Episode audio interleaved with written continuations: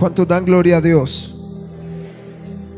Qué bonita se ve la casa del Señor con los hijos del Señor adorando al Señor. Amén. Saluda al hermano que está a su lado, ahí donde está, y dígale bienvenido a la casa del Señor. Dígale, el Señor tiene una palabra especial para tu vida hoy. Qué bueno poder venir a su casa y aprender de él. Amén. ¿Cuántos creen que el Señor puede hablarnos en esta mañana? Te voy a invitar a que abras tu Biblia en el Evangelio de Lucas, en el capítulo 15.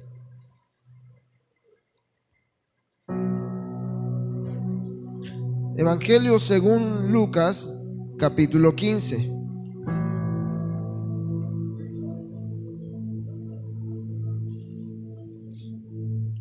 Para mayor reverencia vamos a colocarnos en pie y vamos a hacer reverencia a la palabra de Dios. Amén. Evangelio según San Lucas capítulo 15. Dice la bendita y santa palabra de Dios en nombre del Padre, del Hijo y del Espíritu Santo. Se acercaban a Jesús todos los publicanos y pecadores para oírle. Y los fariseos y los escribas murmuraban diciendo, Este a los pecadores recibe y con ellos come. Entonces él le refirió esta parábola diciendo, ¿qué hombre de vosotros teniendo cien ovejas, si pierde una de ellas, no deja las 99 en el desierto y va tras la que se perdió hasta encontrarla. Y cuando la encuentra, la pone sobre sus hombros gozoso y llega a casa, reúne a sus amigos y vecinos diciéndoles, gozaos conmigo porque he encontrado mi oveja que se había perdido. Les digo, que así habrá más gozo en el cielo por un pecador que se arrepiente que por 99 justos que no necesitan arrepentimiento.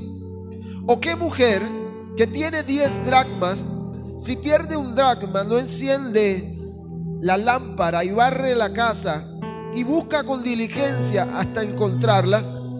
Y cuando la encuentra, reúne a sus amigas y vecinas diciendo, gozaos conmigo porque he encontrado la dracma que había perdido. Así les digo que hay gozo delante de los ángeles de Dios por un pecador que se arrepiente.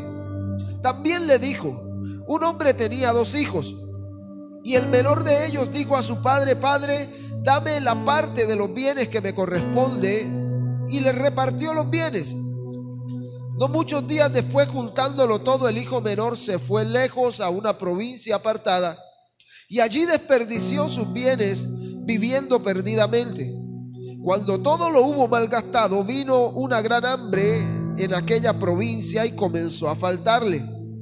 Y fue y se afirmó a uno de los ciudadanos de aquella tierra, el cual le envió a su hacienda para que apacentase cerdos y deseaba llenar su vientre de las algarrobas que comían los cerdos, pero nadie le daba.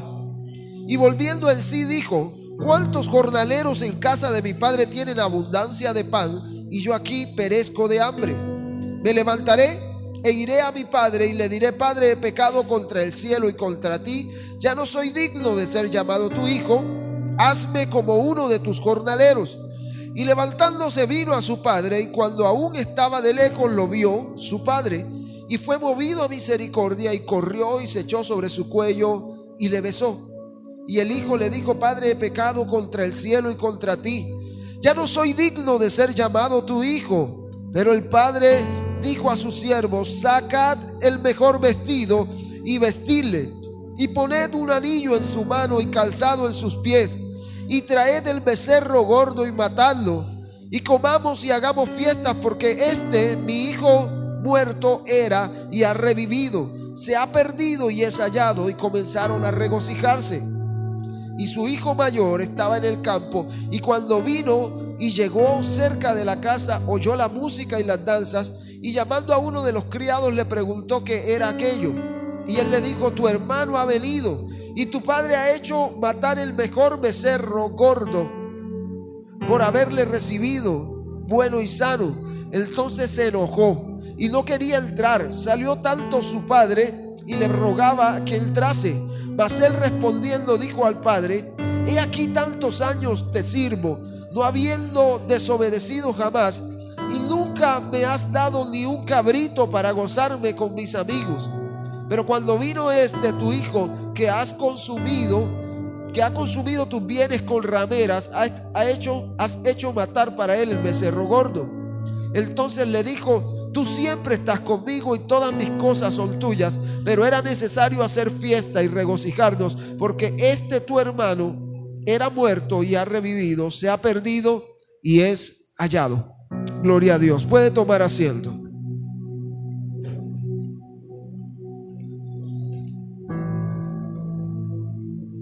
En la Biblia encontramos que Dios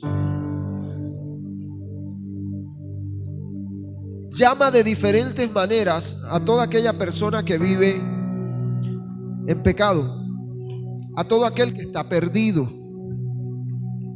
Allá en segunda de Corintios 4:3 el Señor le llama ciegos. Todo aquel que está perdido está ciego. La Biblia dice, si todavía nuestro evangelio está velado, para los que se pierden está velado, porque el Dios de este mundo ha cegado el entendimiento de los incrédulos para que no vean el resplandor del evangelio de la gloria de Cristo, que es la imagen de Dios. También encontramos en la Biblia que todo aquel que está perdido también se le conoce como un hijo de desobediencia. Efesios 2.2 dice la escritura que nosotros en otro tiempo anduvimos según la corriente de este mundo, conforme al príncipe de la potestad del aire, el espíritu que opera ahora en los hijos de desobediencia. Refiriéndose a los perdidos, el Señor también en su palabra, ya en Juan 3:18, dice que ya ellos están condenados. Dice el versículo, el que cree en él, Juan 3:18, no es condenado, pero el que no cree ya ha sido condenado, porque no ha creído en el nombre del unigénito Hijo de Dios. No solo estábamos condenados, sino que la Biblia dice, en Efesios 2.1 que cuando estábamos perdidos estábamos muertos en nuestros delitos y pecados.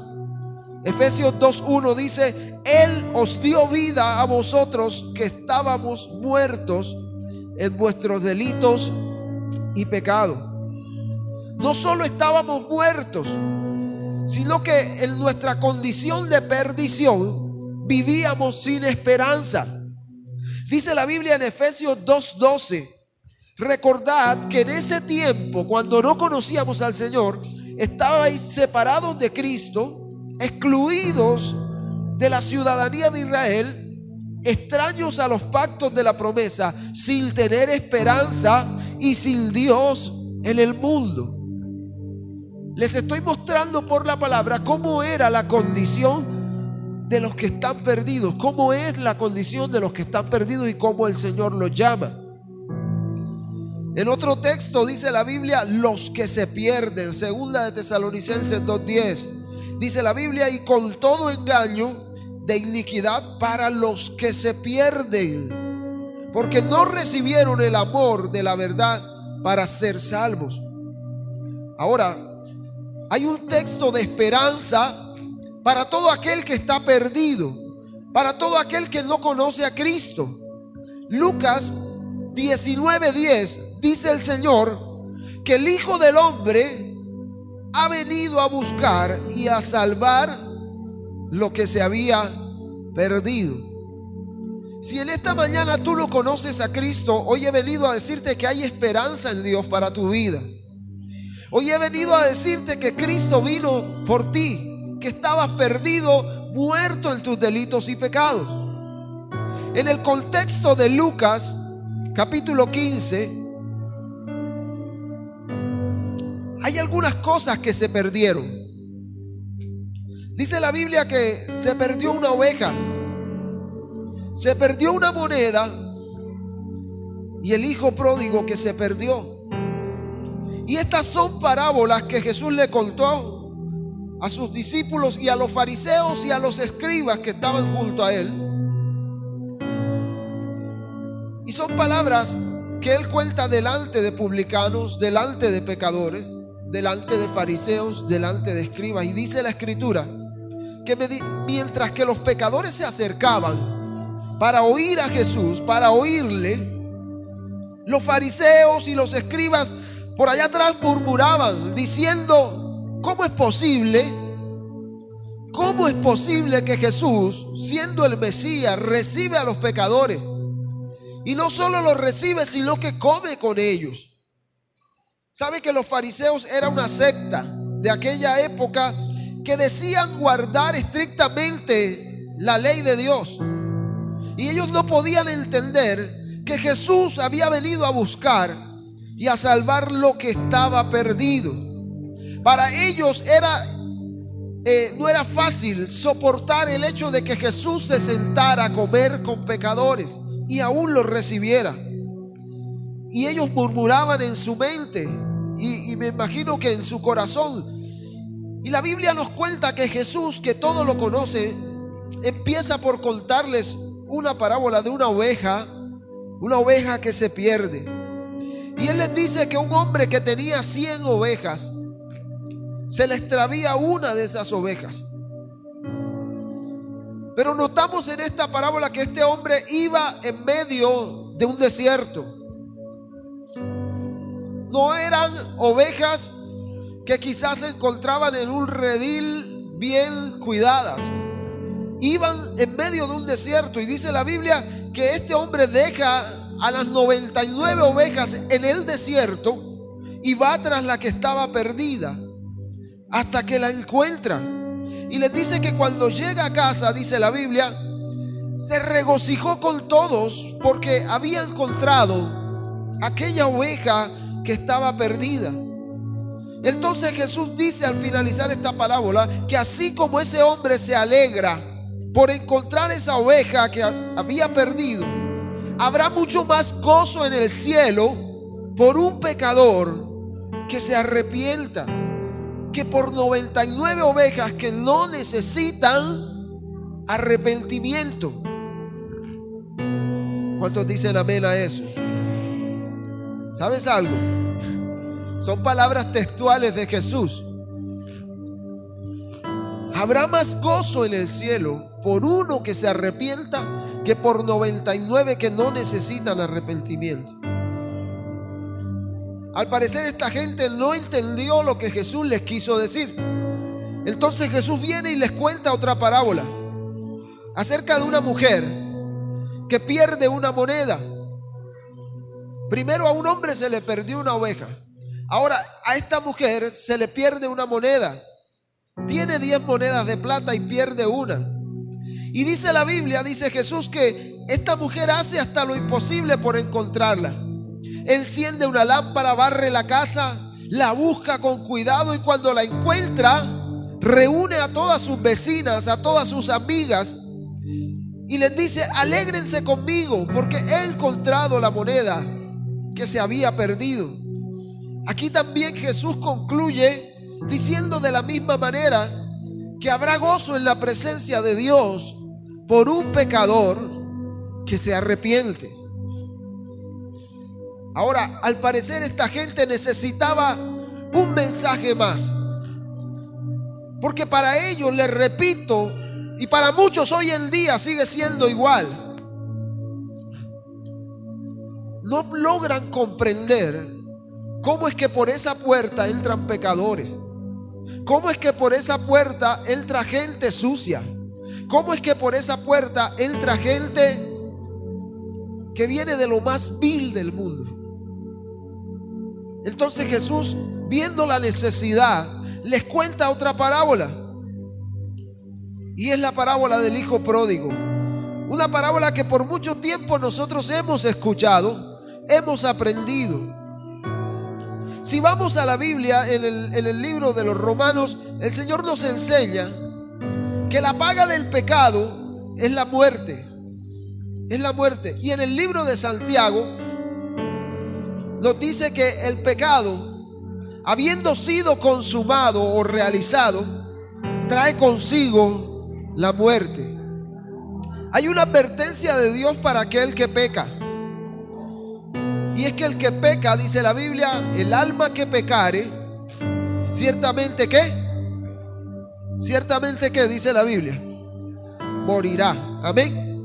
Y eso es una promesa de Dios para aquel que la cumpla. ¿Cuántos quieren pecar? ¿O cuántos quieren morir? Entonces no pequemos. Ahora, como cristianos, nosotros debemos estar conscientes de eso. La consecuencia del pecado es la muerte y eso lo vemos a lo largo de toda la escritura, pero también debemos saber que en Jesús hay una esperanza para el pecador. ¿Cuántos dicen amén? En Jesús hay una esperanza para el pecador. Y que así como el pecado destruye, si volvemos nuestra mirada a Jesús en arrepentimiento tendremos vida. Y vida en abundancia. Pero es necesario que nos arrepintamos. Si volvemos a Jesús, encontraremos ese amor del Padre que quizá perdimos en algún momento al alejarnos de Él. En la parábola del Hijo Pródigo eh, nos habla de alguien que se encontraba en la casa de su Padre. Cierto que no hay mejor lugar que la casa de nuestros padres. Incluso cuando nos vamos por cierto tiempo y regresamos, decimos, no hay mejor lugar que estar en casa de mi padre. Y, este, este hijo pródigo se encontraba en casa de su padre, gozaba de los privilegios de hijo, pero quiso tomar otro rumbo, quiso tomar otro rumbo, quiso experimentar por fuera del hogar. Quiso probar a ver qué se sentía estar fuera de la casa de su Padre. Así en este tiempo hay muchos creyentes hoy en día que lo tienen todo en casa de su Padre, pero prefieren salir al mundo a malgastar la herencia que el Padre les ha dado. ¿Cuántos dicen amén? Y es una triste realidad que se vive hoy en día. A veces uno como pastor lucha con esas cosas. Uno no entiende quizá y hasta llora por eso uno. Al saber cómo personas que han disfrutado el favor de Dios en la iglesia prefieren ir a revolcarse con el pecado antes que vivir y disfrutar de los privilegios de hijo que tienen en la casa de su padre. La Biblia dice que a los que recibieron a Jesús, a esos Dios les dio el privilegio de ser llamados hijos de Dios. Dile al que está a tu lado, tú eres un hijo de Dios. Ahora dile, no desprecies el privilegio de llamarte hijo de Dios. ¿Sabe por qué? Porque antes no lo éramos. Y ahora hemos sido adoptados, dice la Biblia, en la familia de Dios. No podemos despreciar el privilegio que tenemos como hijos. Y vemos aquí que dice la Biblia que este joven un día le pide la herencia a su papá. Su papá se la dio. Y dice la Biblia que un día cuando reunió todo lo que tenía, salió y salió a malgastar. El pecado comienza con un interés personal. Versículo 12 del capítulo 15 dice, y el menor de ellos le dijo a su padre, dame la parte de los bienes que me corresponde. El pecado del hijo pródigo comenzó con el interés por el dinero.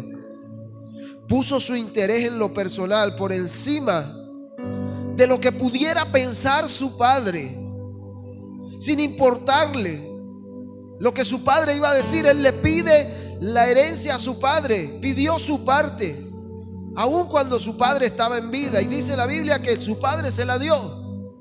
Pero sabes algo, hoy en día hay muchos creyentes que ponen su interés por encima de Dios.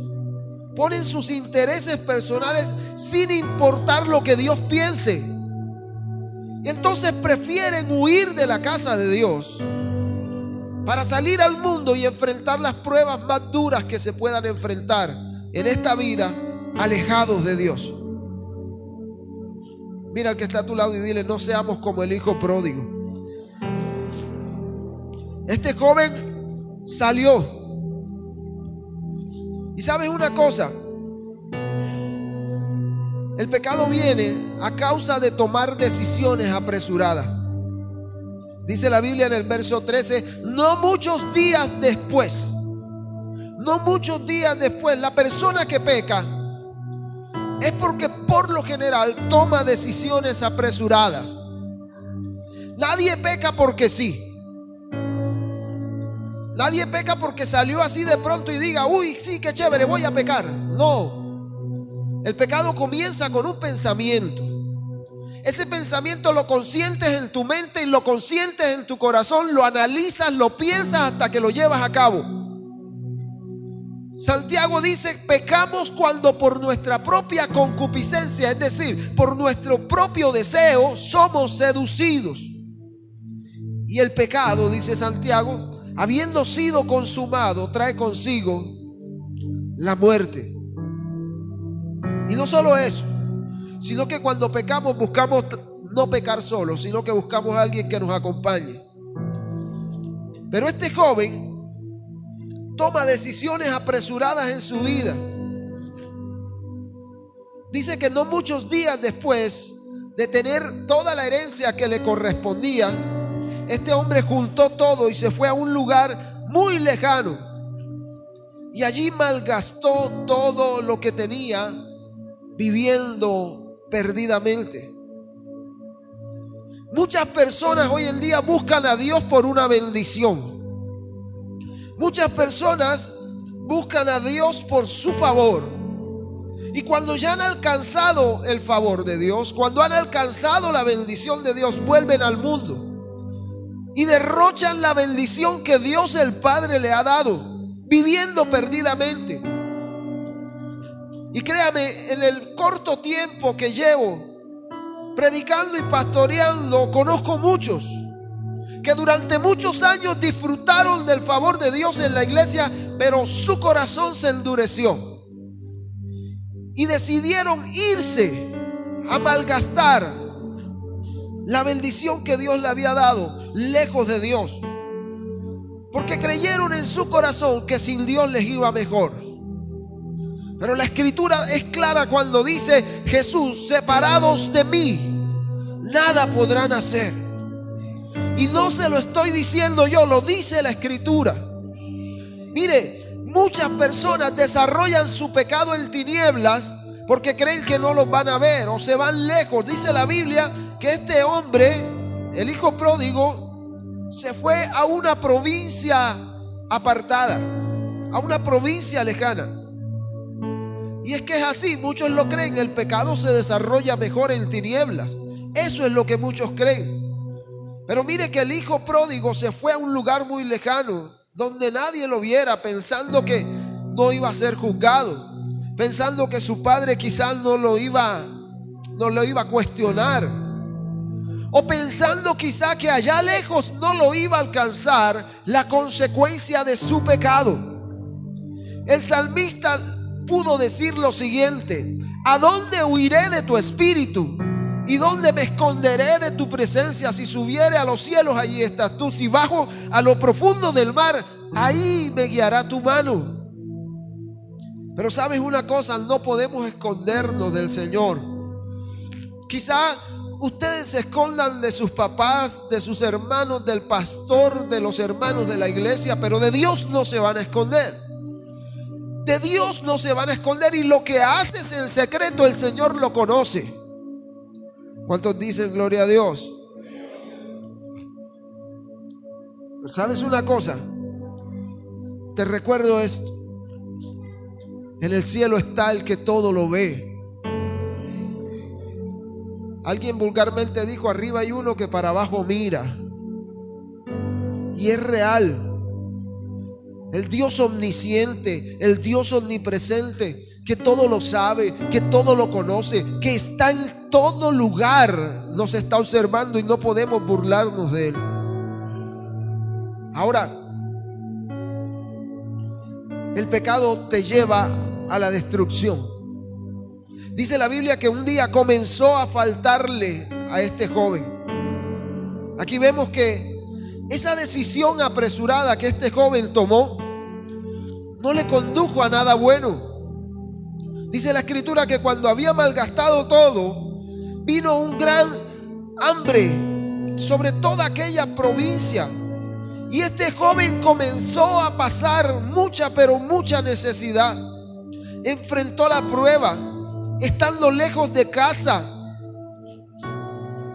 Enfrentó eh, la situación de saber lo que se siente no estar en la casa del Padre bajo la cobertura de Dios. Y es que es cierto, siempre van a venir pruebas, pero cuando las enfrentamos sin Dios es más difícil. Siempre van a venir pruebas, pero cuando las enfrentamos lejos del hogar del Padre, ahí nos faltará todo porque no habrá quien nos supla. No sé si en algún momento tú te has ido de los brazos de tu, de tu Padre Dios. Es tiempo que recapacites. Es tiempo que vuelvas a la casa del Señor porque Él espera por ti. Porque Él tiene sus brazos de amor abiertos para ti. ¿Cuántos lo creen? Siempre habrá un camino de regreso a casa. Y ese camino que nos conduce a los brazos del Padre se llama Jesucristo. Es el tiempo para que vuelvas tus ojos al Señor. Medita, reflexiona. ¿Cómo está tu vida delante de Dios en estos momentos? Porque se hace necesario volver a la casa del Padre, pero en actitud de arrepentimiento. En actitud de arrepentimiento. El camino de regreso a casa implica reflexión Dice la Biblia en el verso 17, y volviendo en sí. ¿Quién volvió en sí? El hijo pródigo. Ese camino a casa implica hacer una reflexión en nuestra vida, implica volver en sí, implica que recapacitemos acerca de nuestra situación actual. Quizás este hijo pródigo se encontraba fuera de sí, es decir, no estaba en su juicio cabal enseguecido por el dinero, le dice, Padre, dame todo lo que me corresponde, que yo me voy. Yo todavía estoy joven, yo creo que puedo eh, hacer muchas cosas en esta vida. Y se fue y malgastó todo, pero cuando se le acabó todo, dice la Biblia que no tenía trabajo, no tenía dinero. Buscó un hombre para que lo contratara cuidando cerdos y era tanta la necesidad que deseaba alimentarse con la comida de estos cerdos. Este hombre no se encontraba en su juicio cabal, porque se encontraba dominado, gobernado, era esclavo del pecado, se encontraba enseguecido, porque no le daba la importancia al Padre que el Padre merecía porque había abandonado al Padre. No fue el Padre el que lo abandonó a él, fue él quien abandonó al Padre. Pero dice la escritura que después de que se encontró en una situación, tan dura que le tocó pasar, deseaba ansiosamente volver a la casa del Padre. Por eso él recapacita, dice la Biblia, volviendo en sí. Es como si eh, eh, hubiese recordado todo Muchos se encuentran quizá en la misma condición en la que se encontraba este hijo pródigo. Y no quizá porque estén pasando hambre físicamente, sino porque tienen un vacío tan grande en su corazón que no encuentran cómo saciarlo. Buscan por todos lados, prueban por aquí, prueban por allá, pero no van a poder saciar ese vacío que solo el Padre puede llenar. Y dice la Biblia que este hombre recapacita, reflexiona y dice, ¿cuántos jornaleros en casa de mi padre lo tienen todo? tienen pan de sobra y yo aquí estoy pasando hambre. Mi amado hermano, es necesario que reflexiones en tu vida y pienses que la bendición espiritual que Dios te ha dado de poder ser salvo de la condenación eterna no se compara con cualquier algarroba que el mundo te pueda dar. Te lo repito, la bendición que el Padre Dios te ha dado de poder ser salvo de la condenación eterna no se compara con cualquier deleite que puedas tener en el mundo. Porque el deleite del mundo es pasajero. ¿Cuánto da gloria a Dios?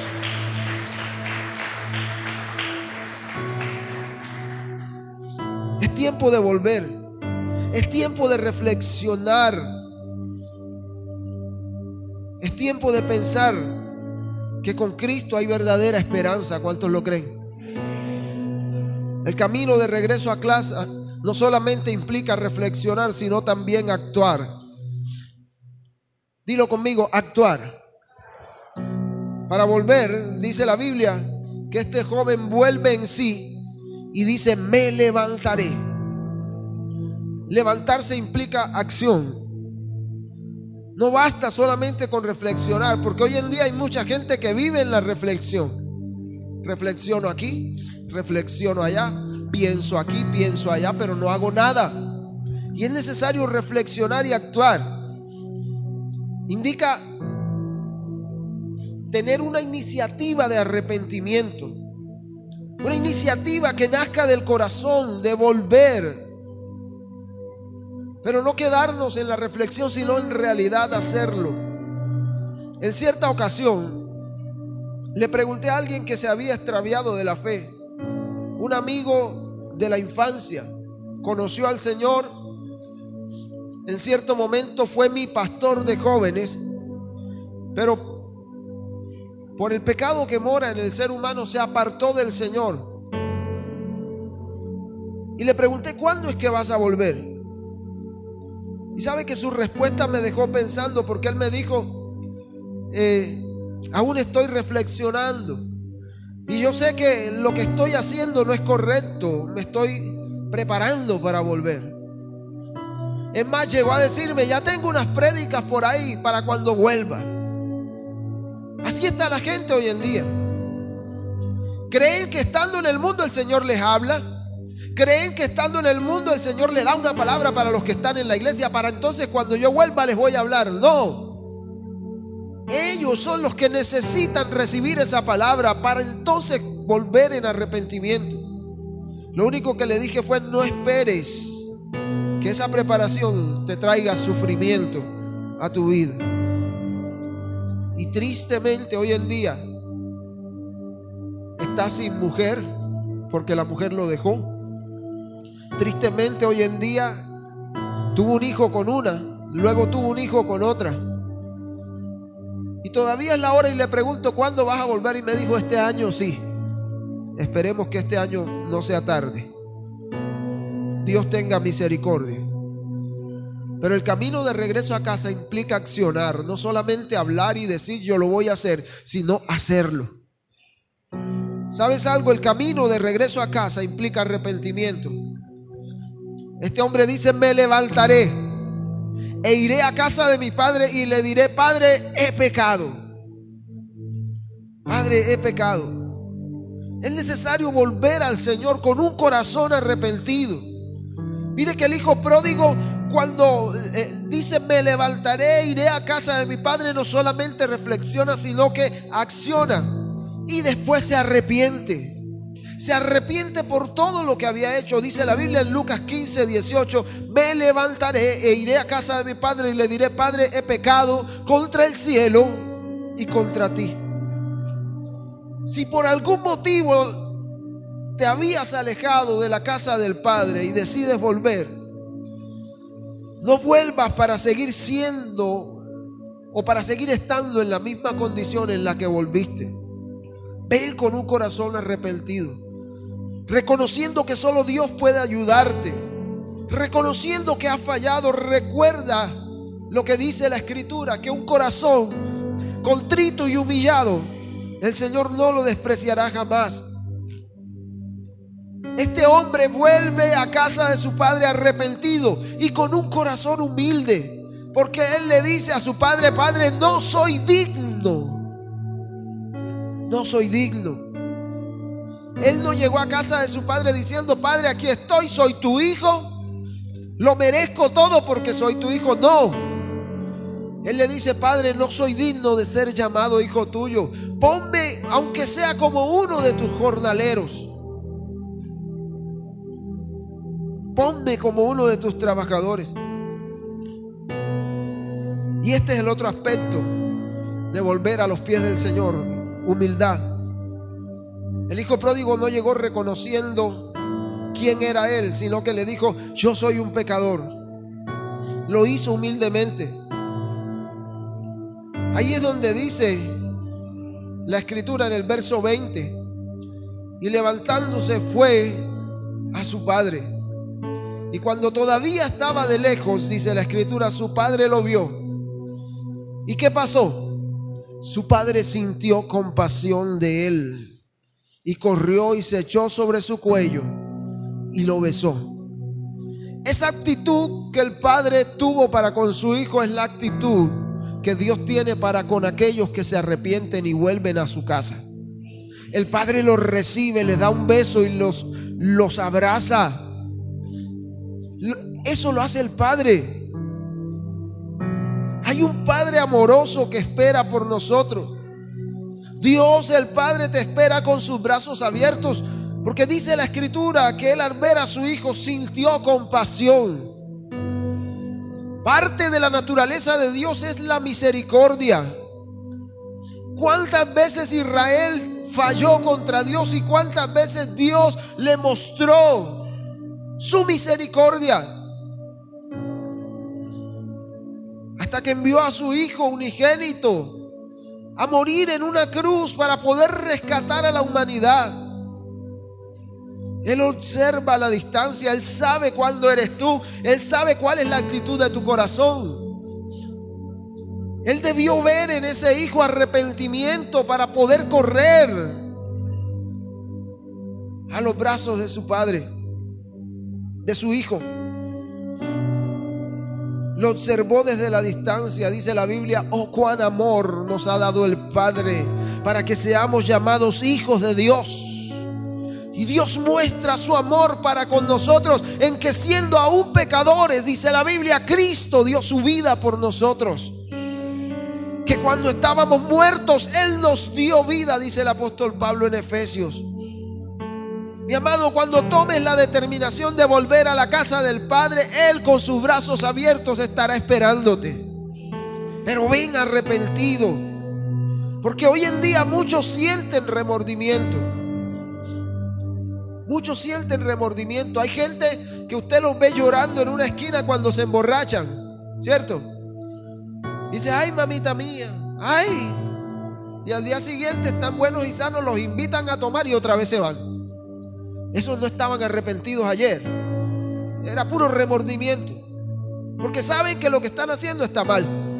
Sin embargo, como están gobernados por el pecado y no han nacido de nuevo, vuelven y lo hacen. Pero los hijos de Dios, nacidos de nuevo, aun cuando el pecado esté ahí para acecharlos, ya no estarán gobernados por el pecado. Toma la determinación de volver a los brazos del Señor arrepentido. Dice la Biblia que su Padre movido a misericordia. El corazón de Dios siempre será movido a misericordia. Lamentaciones 3:23 dice el Señor que su misericordia es nueva cada mañana. Por eso nosotros no hemos sido destruidos. Sabe que en nuestra condición pecaminosa lo único que merecemos es la destrucción. Malaquías 3:6 dice el Señor, porque yo Jehová no cambio, por eso ustedes no han sido destruidos. ¿Y qué es lo que el Señor no cambia? Su corazón de misericordia. Y a veces para uno como pastor es difícil entender cómo Dios mostrando misericordia cada día, la gente prefiere hacer lo que no es agradable a Dios. Voltean su corazón y siguen tras el pecado. Aun cuando vienen donde nosotros a buscar un consejo, se les da el consejo y hacen lo contrario. Y es duro a veces para uno ver todas estas cosas que están pasando. Pero el Padre hoy te dice, yo te espero con mis brazos abiertos porque quiero mostrarte mi misericordia. Corrió hacia donde este hijo, a tal punto que la escritura dice que al verlo, el Padre corrió hacia él. Cuando tú tomas la determinación de reconciliarte con Dios, ese Padre amoroso que te espera, correrá hacia ti con sus brazos abiertos, llenos de un amor inagotable, un amor que trasciende generaciones. Te dará lo mejor y Él se regocijará contigo. No solo correrá hacia ti, sino que estará dispuesto a restituirte todo lo que habías perdido cuando estabas en la casa del Padre. El lugar que abandonaste, el Señor te dirá, aquí está, esperándote ese lugar. Él lo restituirá todo. Él no quiere tu perdición. Dice la Biblia que Dios, habiendo pasado por alto la ignorancia del hombre en otro tiempo, ahora manda a todos los hombres que se arrepientan. Y la paciencia de Dios es para salvación, no queriendo que nadie se pierda, sino que todos se arrepientan. Ese es el deseo de Dios, amor, misericordia, ese es el plan de Dios para el hombre. Pero sabes una cosa, no tengas miedo de volver. Aun cuando vuelvas, vas a encontrar oposición. Porque la misma escritura dice que mejor es no haber conocido al Señor que conocerle y apartarse. Sin embargo, el Señor nos da una nueva oportunidad. Juan escribió en su carta, estas cosas se las escribo para que no pequen. Pero si alguno hubiere pecado, abogado tenemos para con el Padre. ¿Cuántos dicen amén? Vas a encontrar oposición. Quizá incluso alguno de entre tus hermanos de la iglesia te va a mirar maluco. No va a aceptar el hecho de que tú quieras venir y buscar el arrepentimiento. Un día, hablando con alguien, me dijo, yo no voy a tu iglesia porque ahí hay un poco de pecadores. Yo le dije que esa es la, esa es la actitud. Como pecadores, acercarnos al Señor y encontrar gracia en Él. Si no fuera así, ¿qué haríamos en este lugar? Todo el mundo dice, la, la iglesia es un lugar de gente santa solamente. No. Gente que necesita arrepentimiento, que puede encontrar perdón en Jesús. Si fuera así, Jesús hubiera venido a predicarle a los fariseos. Si fuera así, Jesús hubiera venido a predicarle a los escribas. Pero no, él vino, fue a predicarle a los pecadores y por eso se sentaba con ellos, comía con ellos. Y cada vez que los escribas y los fariseos murmuraban, él les decía, yo he venido a buscar lo que estaba perdido. En otro texto dice que les dijo, los enfermos no necesitan de médicos, los, los sanos no necesitan de médicos, sino los enfermos. Por eso el Señor vino a traer vida a todo aquel que estaba perdido. Se va a levantar mucha gente. Pero no te preocupes porque es Dios haciendo la obra en ti. Tu salvación no depende de aquel que te mire y diga tú estás en pecado. Tu salvación depende de aquel que te vio en pecado y te dio vida cuando estabas en pecado. ¿Cuánto da gloria a Dios? Dale honra al Señor, amén. Porque hoy en día se levantan muchos. Incluso me han llegado a decir, es que pastor, ¿cómo es posible? Mire que usted, ¿cómo permite usted eso? Es que pastor, es que si yo fuera el pastor, no. Porque para ser pastor hay que tener mucha misericordia. Es difícil, para uno no es fácil. Créame, nosotros también hemos luchado en alguna ocasión con esto. Porque todos los días vemos gente que dentro de la iglesia tropieza y cae. Y uno en su carnalidad, uno quisiera decirle a esa persona, mira, te voy a dar un puño. ¿Cómo lo hiciste? ¿Por qué lo hiciste? Pero nosotros recordamos que un día nosotros también estábamos así. Y el Señor nos dio vida y no lo merecíamos. Siete veces cae el justo y volverá a levantarse. Lo importante es que se levante arrepentido. ¿Cuántos dicen amén? El hermano mayor de este joven se enojó. Dice la Biblia, entonces él se enojó y no quería entrar. Y su padre le rogaba que entrara. Lo mismo que los escribas y lo mismo que los fariseos. Jesús le estaba diciendo a los escribas y fariseos, el hermano de este hijo pródigo son ustedes, que no entran ni dejan que otro entre. Así se los dijo Jesús. Recuerde mi hermano, que en la iglesia del Señor hay gente que todavía tiene problemas con el rencor, con el egoísmo y no quieren que usted alcance el nivel de santidad que ellos quieren. Pero el Señor a ellos también los va a tratar con amor. Todo aquel que se oponga a tu regreso, Dios con el mismo amor que te va a tratar a ti, los va a tratar a ellos también. Porque el Señor no quiere que ellos tampoco se pierdan. Así como en las dos parábolas anteriores, Jesús les dice, habrá más gozo en el cielo por uno solo que se arrepienta que por 99 que no lo necesitan.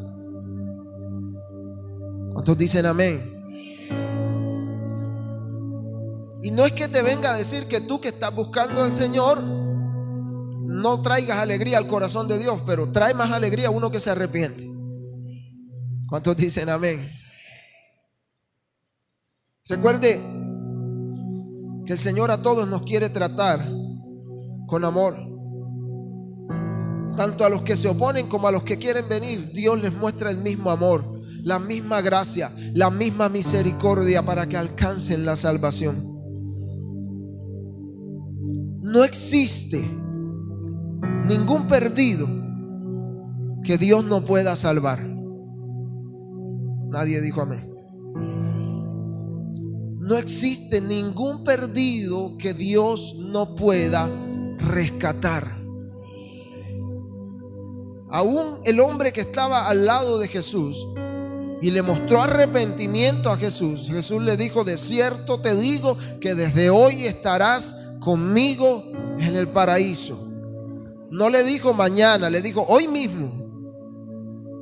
Y si usted viene arrepentido a los brazos del Señor con la intención de no volver a recaer, lo que piense la demás gente no importa. Porque es que hoy en día nos amparamos en el texto de decir, por la conciencia del otro. Sí, el otro verá a ver si peca. Y aún hermanos conociendo a Dios me han dicho, es que es por la conciencia del otro, pastor. ¿Y sabe qué digo yo? Usted verá a ver si peca. Conociendo a Dios. No estoy hablando del mundo. Estoy hablando de los cristianos. Nosotros a veces conociendo a Dios y pensamos cosas de nuestro hermano sin saber si es así o no es así. Porque simplemente presumimos, pero la presunción también es pecado. Debemos cuidarnos de eso, porque el apóstol Pablo dijo que quizás nosotros en algún momento podemos estar en esa misma condición. Y no quisiéramos que nos trataran como nosotros tratamos a aquel que quiere volver a los pies del Señor. Cada pecador que entre por esa puerta, sea porque se haya ido y vuelva, es una oportunidad de salvación que hay. Es una oportunidad para que el reino de los cielos se extienda. Pretendemos ganar al mundo sin misericordia. Pretendemos ganar al mundo sin amor. Y el Señor lo que Él quiere es que lo ganemos con el amor que Él nos ha demostrado dando a su Hijo en la cruz, derramando su sangre para morir por cada uno de nosotros. Y para todo aquel que quiera volver a los pies del Señor y reconciliarse con Él, lo importante es reflexionar a tiempo, arrepentirnos y no volverlo a hacer. Porque el Señor nos espera con los brazos abiertos. Dios hoy está abriendo una puerta para que volvamos a Él. Y si hay alguno que en esta mañana quiere reconciliar su relación con el Señor, yo le voy a invitar que ahí donde estás sentado, no te pongas de pie en este momento. Cierra tus ojos, inclina tu cabeza. Ahí donde estás, hazlo con fe, cierra tus ojos. No pienses en que el de al lado te está viendo o que el otro te está observando. No, cierra tus ojos por un momento y dile, amado Señor, repite conmigo, amado Señor, hoy reconozco que me he apartado de ti, pero me arrepiento. Me arrepiento, Señor, y vuelvo a tus brazos de amor. Sabiendo que no soy digno, Señor, de ser llamado tu hijo. Reconociendo que soy pecador. Reconociendo que he hecho lo malo delante de ti. Reconociendo aún que por causa de mí otros han pecado, Señor. Por eso te pido perdón. Por eso te pido, Señor, que me limpies, que me laves, que me purifiques, Señor. Que me hagas acepto en tu presencia, en tu casa.